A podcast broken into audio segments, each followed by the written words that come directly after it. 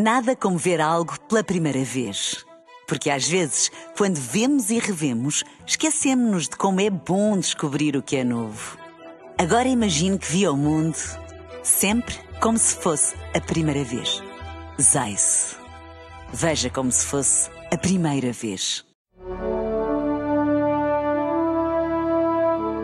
Um dia na história com Carlos Bastos.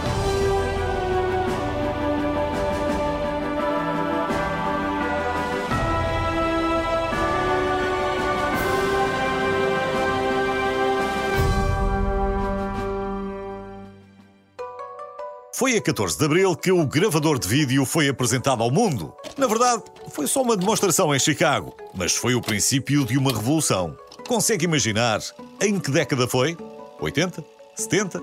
60? Não.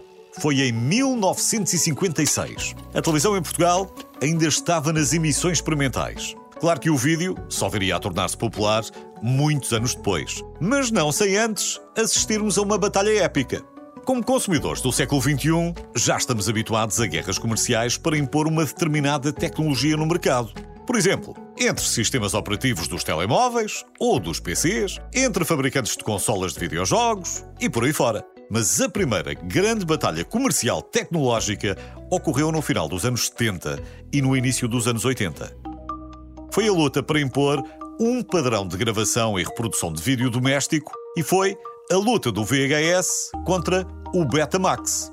Como bem se lembra, ganhou o VHS. E o VHS dominou o mercado caseiro por mais de duas décadas. A fita VHS foi inventada no início dos anos 70 no Japão e, embora existissem outros dispositivos anteriores, eles eram usados principalmente em ambientes profissionais, como laboratórios ou hospitais. Os primeiros leitores e gravadores a chegarem aos Estados Unidos foram vendidos em 1975 pelo equivalente a 5 mil dólares atuais. Dez anos depois, valiam 10 vezes menos. E hoje, falem aquilo que quiser pagar por eles, no eBay ou no OLX.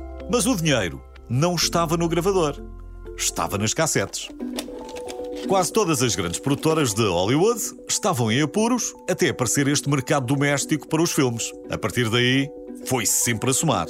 Já agora, só por curiosidade, os primeiros filmes americanos lançados em VHS foram Música no Coração e Patton. A primeira série foi MASH. E sabe qual foi o filme mais vendido sempre em VHS? Foi O Rei Leão, em 1995, com 32 milhões de cópias na altura. Entretanto, o número já aumentou. Comprou alguma? No círculo da vida, já sabe que tudo tem o seu fim. No caso do gravador de vídeo, o último foi produzido em 2016, no Japão. E no meio desta história, nem sequer estamos a falar dos programas de televisão que gravou ou de todas as histórias e memórias que registou há não sei quantos anos, porque esse mercado não tem preço, mas espero que tenha feito cópias. Provavelmente vai continuar a ver alguns filmes e séries, e quase certeza que não vai ser nenhum em VHS, mas lembre-se dele da próxima vez que vir um filme.